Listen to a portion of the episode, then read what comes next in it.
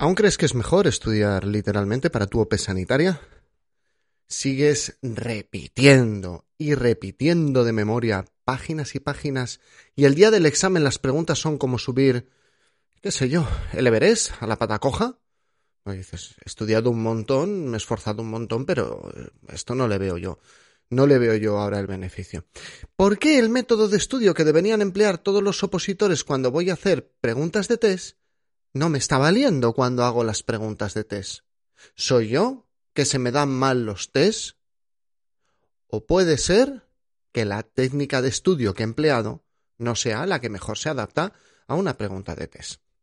Si has pasado por la experiencia de estudiar mucho, de aprenderte páginas y páginas de memoria y que los test te vayan regular, puede que hayas escogido una técnica inadecuada, el estudio literal. En el episodio de hoy vamos a tratar las mm, peculiaridades que tienen las oposiciones sanitarias y los exámenes tipo test y por qué no abogo a que la mayor parte del estudio sea de manera literal. Hoy te voy a explicar mis reflexiones acerca de este método de estudio y su probable o posible aplicación en un examen de oposiciones sanitarias. Así que sin más, vamos a empezar.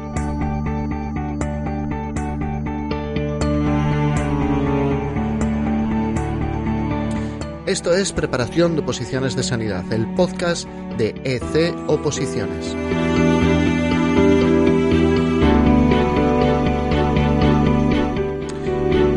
Episodio 278. ¿Por qué el estudio literal puede que no sea una buena opción para oposiciones sanitarias?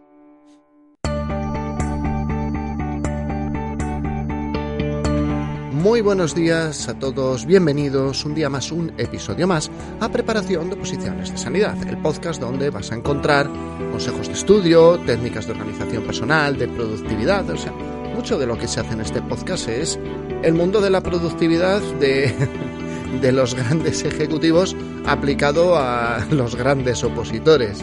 Eh, también hablamos, como hoy, de vamos a comentar una técnica, un modo de entender el estudio. Este podcast, como siempre digo, no está pensado para ninguna categoría sanitaria en concreto. Y cuando hablo de categorías porque se denominan así legalmente, categorías sanitarias, entonces, eh, o categorías profesionales, porque, bueno, eso lo explicaríamos un día en una clase, ¿vale? Porque hay profesionales sanitarios y profesionales de gestión y servicios, pero todos hacen oposiciones sanitarias. Este podcast no está pensado para ninguna categoría en concreto y espero que sirva para todos. Y aquellos que lo escucháis o aquellos que lo veis, que me escribís, bomberos, policías, guardia civil, eh, yo que sé, también que me ha escrito gente para para agencia tributaria, o sea, todos los que os sirva este podcast, sed bienvenidos. Y como siempre, que hoy estoy alargando mucho tanto la intro como la, presentación, mi nombre es José Ángel Gutiérrez, soy enfermero, intento compaginar mi vida laboral, mi vida profesional, la docencia, preparación de oposiciones y mi vida familiar y todo, todo como se pueda, ¿vale? Bueno, eh, hoy vamos a ir, o sea, hoy el episodio se supone que va a durar más de 20 24, más de 25 minutos. Entonces, pues vamos a, entrar. A ver, em, hoy vamos a hablar, hoy vamos a hablar de estudio literal. Mm, de por qué tal vez el estudio literal nos genere un, un espacio amplio entre lo que hemos estudiado y lo que nos piden el día del examen. De hecho, esto nace porque muchos opositores, estamos profundizando mucho últimamente en la técnica de estudio de los opositores de C-oposiciones, y muchos opositores se creen que la forma de estudio fundamental y característica de una oposición es el estudio literal. O sea, que es el estándar que el opositor debería de buscar, el ideal al que deberíamos de pretender, que es estudiar todo, literalmente. Y cuando digo todo, digo todo el tema de memoria. Admiraríamos o alabaríamos que una persona fuese capaz de ello. Es lo que muchos llaman este pensamiento preconcebido, es lo que muchos llaman patrones mentales. Es decir, que nosotros venimos con una programación, con un archivo, con una implantación, ¿vale?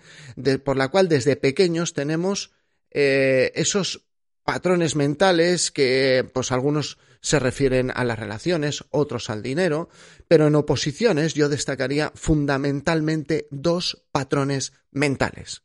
Primero, para opositar hay que echar muchas y muchas horas, y la realidad es que mmm, cada vez somos más los que en este marco, en estas redes, estamos diciendo horas de calidad.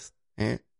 Y segundo, el segundo marco mental con el que viene la gente es que para ser el mejor hay que saberse el temario de memoria. Y la pregunta es obvia. ¿Es necesario? Mirad, en otras oposiciones estoy casi seguro que sí, pero lo mismo también estoy dejándome llevar por el mito. Pero en las sanitarias, concretamente en las sanitarias, mis queridos amigos, mis queridos oyentes, mis queridos espectadores del vídeo, ¿vale? Puede que el estudio literal vaya en tu contra. Y de eso es de lo que vamos a hablar hoy. ¿Mm? Y vuelvo a repetir, yo solo hablo desde el conocimiento de las oposiciones sanitarias. ¿De acuerdo? ¿Por qué? pues ahora, explicamos que para otras oposiciones, que nadie se sienta ofendido, que para otras oposiciones probablemente sea el mejor método. Mirad, la idea de este episodio me venía, me vino hace poco, pues siempre los que intentamos crear contenido, pues eh, tenemos inspiraciones por las cosas que nos llegan.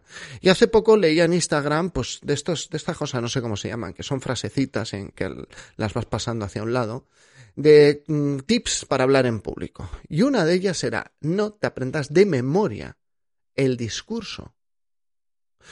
Porque si pierdes el hilo, puedes perder el discurso por completo. Lo que hablaba o por lo que apostaba esta persona es que si vas a dar un discurso, em, un discurso abierto, libre, un discurso eh, libre, sin, sin guion, sin, sin leer, ¿vale? Si vas a dar ese tipo de discurso, no, mm, no te ates, porque puedes perder el hilo. Ojo, y vuelvo a repetir, ¿eh? Siempre pongo el pero y yo mismo intento que, que, veáis las limitaciones de mi razonamiento. No estoy hablando de cantar un tema legal, por favor, nada de eso. Cantar un tema legal probablemente exija, digo probablemente porque no lo sé, exija saberse todo el tema de memoria. Pero para el resto de las cosas no te aprendes un guion de memoria. En el caso de nuestras oposiciones, me encuentro frecuentemente con que la memorización literal, como os decía hace un par de episodios, es el recurso de la incomprensión. Y yo mismo hasta he animado a la gente, oye, mira, si has llegado aquí a tope, apréndetelo de memoria. Cuando un tema cuesta porque no tienes la base, porque te lo han explicado mal, lo mismo también lo he explicado yo mal, mi entono mi mea culpa. Uno se abandona al estudio literal como último recurso. Es decir, mira, no entiendo esto, me cuesta un montón, mira, me lo aprendo de memoria. Tal vez porque pensemos que el patrón mental, eh, o sea, nuestro patrón mental nos lleva a pensar que eso que he dicho antes es lo bueno, el estudio literal, y lo que hacemos con reglas mnemotécnicas y otras historias es un hack, es un truco, es una trampita, que no creo que sea así. A veces tengo la sensación de que una persona piensa que eso, que lo ideal es ese tipo de memorización y que el resto son sucedáneos. Porque claro, el, el que tiene una gran memoria no necesita trucos. Y eso es falso. Para la literalidad también hace falta técnica. También, pero mi argumento no se basa en que se necesite técnica y que por eso no lo tengamos que utilizar. No. También quisiera quitar el mito ese de olvidaros de la memoria fotográfica, por favor. Hasta los grandes campeones y maestros de memoria dicen que, que, si la hay no es lo habitual y que ellos no la tienen. Lo que tienen son técnicas muy bien entrenadas. Como os decía, muchas veces lo empleamos este tipo de memorización como un recurso si el tema es muy difícil. Es un salvavidas para temas que no se entienden y no se comprenden. Y ojo, ¿eh? Que como recurso es un salvavidas que ha salvado muchas preguntas y ha dado muchas plazas. Pero hoy no, no, vengo yo a hablar de eso, de utilizar la memorización literal para que estudiéis vuestra oposición sanitaria. No estoy hablando de nada de eso, no, para nada. Hoy de lo, de lo que hablo como sanitario, de lo que quiero hablar como antiguo opositor, primeramente he sido opositor, ¿eh?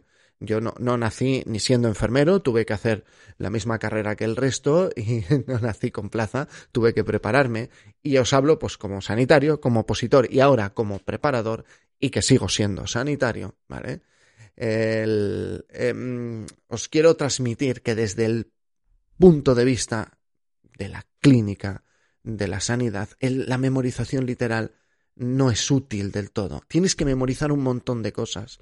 Pero mm, fijaros, para la práctica diaria, que tú dirás, pues estamos hablando de oposiciones, pero también importa la práctica diaria. En primer lugar, la, la naturaleza de nuestra profesión nos obliga a una interpretación continua de datos que no se presentan de manera literal. No se presentan como los tienes en el libro.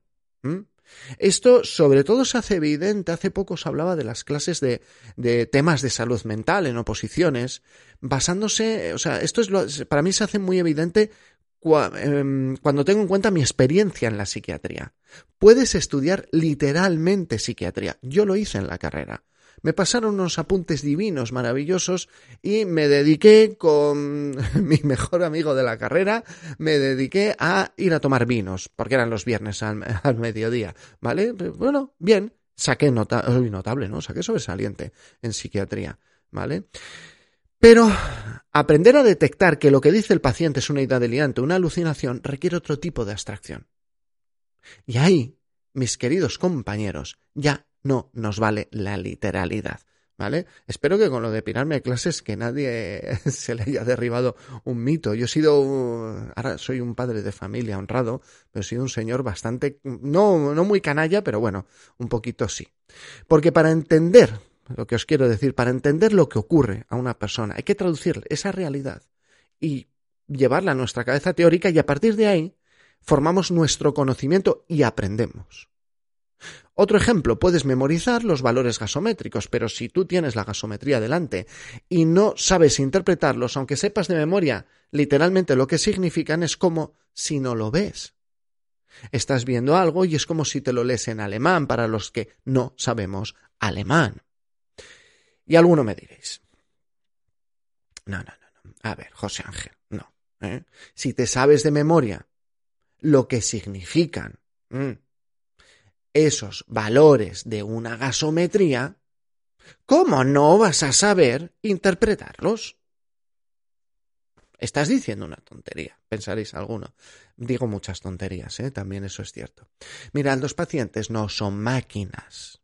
En nuestro trabajo, los pacientes no son máquinas con comportamientos predecibles y probablemente eh, bien identificados en los libros. La combinación de clínica con la información que tenemos almacenada de manera memorística puede dar esa combinación, tantas presentaciones que virtualmente podrían ser infinitas dentro de un rango. Es decir, que los mismos valores de una gasometría se puede interpretar de una manera con una clínica y con una historia y de otra manera en otro caso, aunque los dos sean anómalos y aunque los dos puedan aventurar cierta gravedad. Ahí es donde entra el buen hacer del sanitario, y lamentablemente eso se parece más a las preguntas de test de lo que nosotros nos pensamos. Esa simplemente es una habilidad que se exige para desempeñar bien el trabajo sanitario y mm, porque aunque hay que memorizar muchas cosas, es mejor salirse de la literalidad porque obliga a otro nivel de abstracción. Pero ahora vamos a los exámenes de oposiciones sanitarias, que es llevamos ya 13 minutos y no hemos entrado en ello. Fijaros, como una, una, de las partes de mi argumento es que como, como la profesión, ¿vale? Como la profesión, que por eso os lo he contado antes, los exámenes tienen una gran dosis de interpretación y una dosis pequeña, pero existe, de literalidad. Y os recuerdo que además de sanitario, también he sido opositor y también he sido preparador. Y que muchas veces las cosas que os cuento también nacen de los fallos que yo me he visto a mí mismo. O sea, no, no vengo aquí, como os he dicho otras veces, yo no vengo aquí mm, dotado de un poder divino, sino de una reflexión profunda que nace de la vejez, lamentablemente.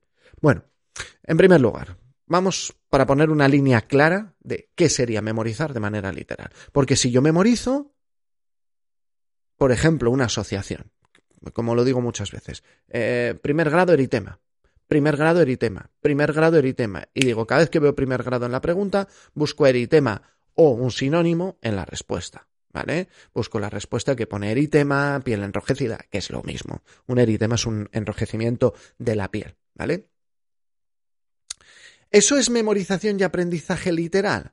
Bueno, es memorización y aprendizaje dirigido a preguntas de test, pero tú no te has aprendido la frase concreta, la frase literal ¿eh? de las quemaduras por calor de primer grado se caracterizan por un eritema. Tú simplemente has memorizado una asociación que se puede cambiar, ¿vale? Cuando veas eritema, busca primer grado. Mm, casi parece igual lo que hemos memorizado, pero desde mi punto de vista, y puede que en esto me equivoque, para tu cerebro me da la impresión que no lo es. Esa es la sensación que he tenido yo como persona que ha intentado aprender y que ha intentado mm, resolver un examen de oposiciones. Varios, por cierto. Porque en primer lugar vas a buscar identificar una frase. Vas a buscar que te encaje perfectamente con la frase. Y si no lo haces, empiezas a buscar sinonimias mentales. Me explico. La opción del examen de test, una opción que me voy a inventar sobre la marcha, pone en las quemaduras de primer grado normalmente la piel tiene un aspecto enrojecido. ¿Vale? En las quemaduras de primer grado normalmente la piel tiene un aspecto enrojecido. Tu cerebro ve esa construcción de la frase. ¿Vale? Y tu cerebro busca, dice, a ver, quemaduras de primer grado, eso lo tengo yo archivado en mi cabeza y es similar a lo que he aprendido, correcto. Pero no encuentras la palabra eh, caracterizan. Tú dirás, hombre, hay que ser muy tonto. Ojo, que esto lo estoy poniendo un ejemplo muy pequeño, ¿eh? No encuentras la palabra caracterizan. Entonces tú ya vas buscando eh, si caracterizan o te ponen otra palabra que, que no te encaje. Y ves que enrojecido es típico de eritema. En ese caso, por supuesto, que interpretas enrojecido como correcto. En un segundo caso, tu cerebro encuentra la construcción primer grado y ya empieza a buscar la construcción eritema o equivalente. ¿Vale? Tengo la sensación de que cuando tú tienes una frase preaprendida, aprendida literalmente, y te encuentras con una frase que no va a encajar, tu esfuerzo cognitivo es mayor y tienes más posibilidades de fallo por estrés, por sesgos, que cuando tú tienes una expresión y lo que, lo que te has entrenado, lo que has aprendido es a buscar otra cosa. Va. Diréis, no es tanto tiempo, no hay diferencia. No, no, si, si esa es la clave. La clave es que no hay diferencia entre aprenderse una frase de tres palabras y una de doce. Entonces, si no hay diferencia, perdón que le he pegado aquí a, la tri. Si no hay diferencia, queridos compañeros de oposiciones, entonces ¿para qué aprendemos doce? Porque estoy trabajando más en aprender doce Cuatro veces más. Bueno, vamos a poner el doble. No, no voy, no voy a, volcar la balanza del argumento tan a mi favor. Pero estás consiguiendo lo mismo con menos esfuerzo. Lo digo porque cuando hable a partir de ahora de memorización literal, vamos a hablar de memorizar frases, párrafos enteros, páginas enteras. Esa es la memorización literal. De hecho, yo ya no pido ni que se memoricen ni siquiera definiciones largas, se memorizan eh, lo que yo llamo núcleos de compresión de la definición y expresiones clave. Y vamos, mm, se aprende una barbaridad, es mucho más fácil. Pero bueno, mm, es de lo que vamos a hablar. Eh, eh, ¿Tenemos que aprender el párrafo entero o tenemos que deconstruir, esquematizar? Y es que realmente el párrafo entero no es lo que me van a pedir, aunque lo hagamos como tabla de salvación, cuando no comprendemos el tema. Y yo os animo a ello, ¿eh? Oye, no lo comprendes. Literal. Mm, te va a llevar media hora. Pero no todo. En los exámenes sanitarios ocurren varias cosas. La primera. La primera. Es la construcción de las preguntas. Mirad, hay preguntas de datos que sí son concretos. Hay fechas, hay números, y ahí es donde empleas mnemotecnias, pero a mí que me digas que estudio literal es aprenderte una mnemotecnia de que la ley de autonomía del paciente es la 41 barra 2002, pues yo no te voy a decir que eso es estudio literal. ¿Que sí que hay que emplear una mnemotecnia? Correcto que vamos a tener que emplear una mnemotecnia, ¿vale? Pero, mm, ¿eso es estudio literal? Yo creo que no, pero venga, le damos el gusto a los de la memoria literal, ¿eh? pero es que esas preguntas de mm, la ley 41-2002 que ley es, el año de la ley general de sanidad, el número, número de vocales que hay en la comisión delegada del Consejo Interterritorial de Salud, ¿vale? Eh, el tercer par craneal, el residuo gástrico que le queda a un paciente que le alimentas con sonda nasogástrica para que tengas que avisar al médico, son las menores preguntas. De hecho, creo que muchas veces un índice de fallo alto es porque muchos opositores van buscando esas preguntas en su estudio. Y cuando yo les digo, ojo, que hay gran cantidad de datos que son interpretativos, gran cantidad de información que tienes que interpretar si es verdadera o falsa, según algo que has aprendido. Muchas veces en preguntas de test lo que vas a hacer es, en sanitarios, ¿eh? vas a ir viendo opciones de una pregunta diciendo esto es verdadero o falso.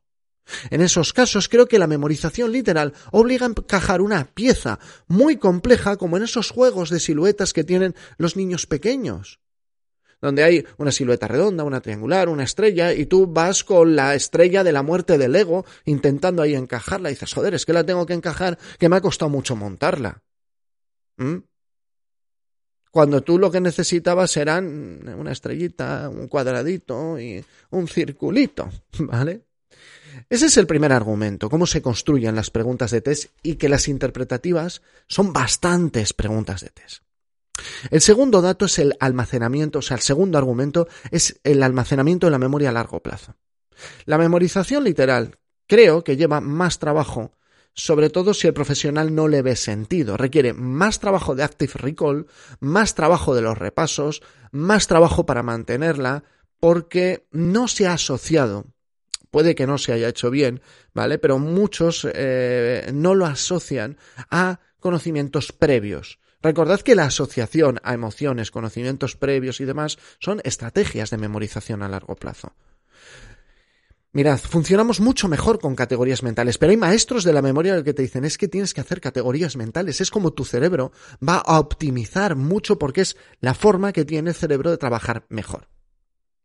El tercer argumento es, es la propia técnica, ¿vale? Mirad, según la construcción de la pregunta, si nosotros acostumbramos a nuestro cerebro a buscar memorización literal, a encajarla en ese juego de siluetas, si lo que buscamos es meter la estrella de la muerte en el circulito, vamos a disminuir la eficiencia y velocidad del desempeño de test. Seremos menos competitivos con nuestros con el resto de los opositores.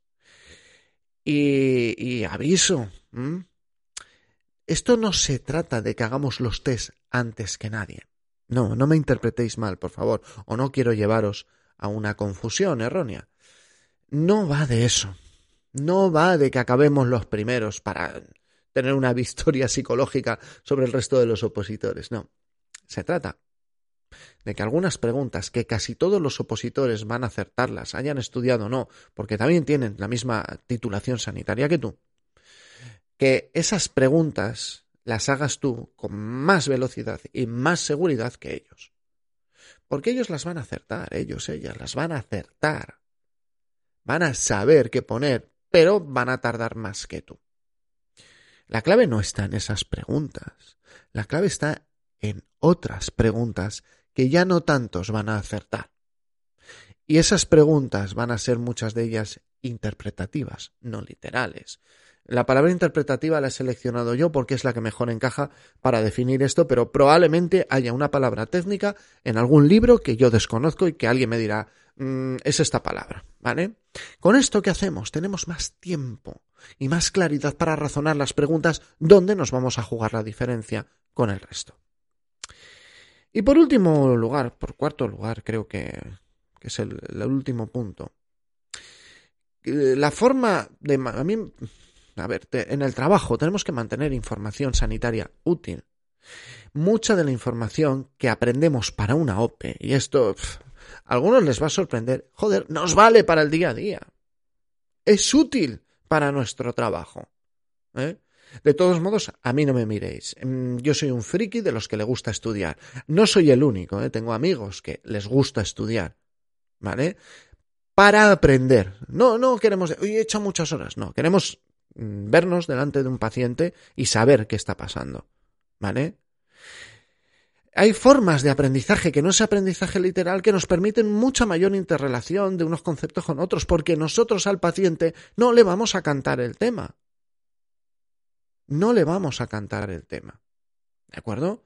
Vamos a hacer nuestro trabajo y nuestro trabajo se ve enriquecido con una serie de conocimientos por los cuales nosotros podamos interrelacionar conceptos que hemos estudiado para una OP.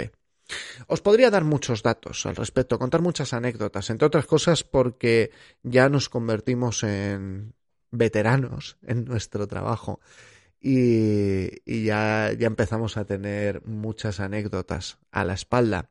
Pero no lo voy a hacer porque entonces convertiría esto en demasiado sanitario y, aquellos que, que, no estén del mundo de la sanidad apagarían directamente, ¿vale? No hay nada escabroso, ¿eh? simplemente que son cosas técnicas, pero estudiar es muy útil para tu trabajo.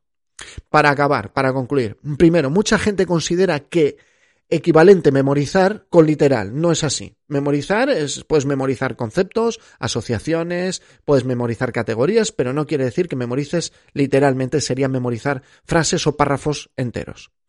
En segundo lugar, el estudio literal puede ser el recurso, incluso yo lo recomiendo en casos puntuales de lo que no comprendemos. Hay temas que no entran, literal. Pero desde el punto de vista clínico no creo que sea demasiado útil. Los test tienen redacciones interpretativas, pero no literales. ¿Mm? Hay pocas preguntas que sean literales. Requiere técnica, aunque todo en esta vida la requiere, la memorización literal, tampoco mm, pasa nada, ¿vale? Pero el mayor problema que yo os he querido transmitir es que dificulta encajar la información en el test. Ojo, no es imposible, pero vas a generar un trabajo que es un trabajo mayor del que van a tener otros que no han estudiado. Y por supuesto no genera categorías de pensamiento que son absolutamente necesarias. De categorías ya hemos hablado a la hora de estudiar y de cómo organizar nuestra información.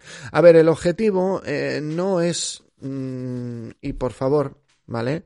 El objetivo no, que no lo malinterprete nadie, porque hay muchas corrientes, probablemente esto lo estéis viendo y os salga un anuncio de memorización literal. De verdad, eh, no estoy en contra de, lo que hacen otros profesionales, mm, a los que yo transmito mi más profunda mm, admiración y respeto, ¿vale? Son gente muy, muy, muy capacitada en lo que hacen mucho más que yo, mucho más que yo. Eso, como dice un amigo mío que es muy crack para muchas cosas, pero me encanta la frase esa cuando dice, tú que eres bueno en todo esto y tal, dice, yo soy un paquete. Pues, pues, yo me la he tomado, yo soy un paquete, al lado de mucha gente. Intento rodearme de gente eh, o seguir, porque a veces no me puedo rodear porque no tenemos relación, seguir a gente que, que, que hace mejor que yo cosas. Esto no es un ataque este, este episodio, este vídeo o, este podcast. Esto no es un ataque.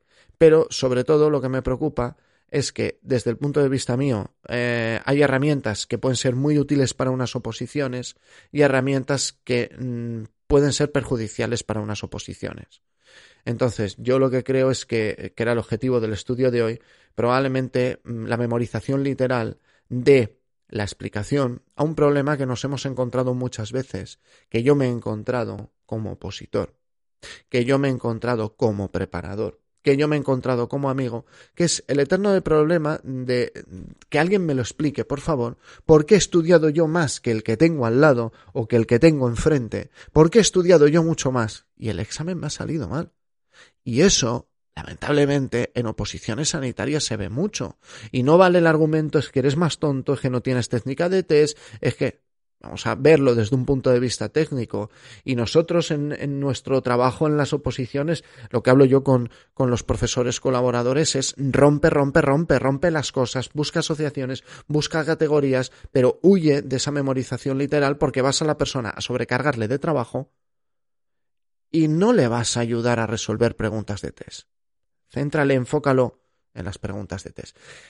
Esa sería, ese es, un poco el objetivo de este estudio, ¿vale? Que nadie mm, lo vea como un cabreo, como un tal, sino como una opinión personal, basada en años, pero como todo.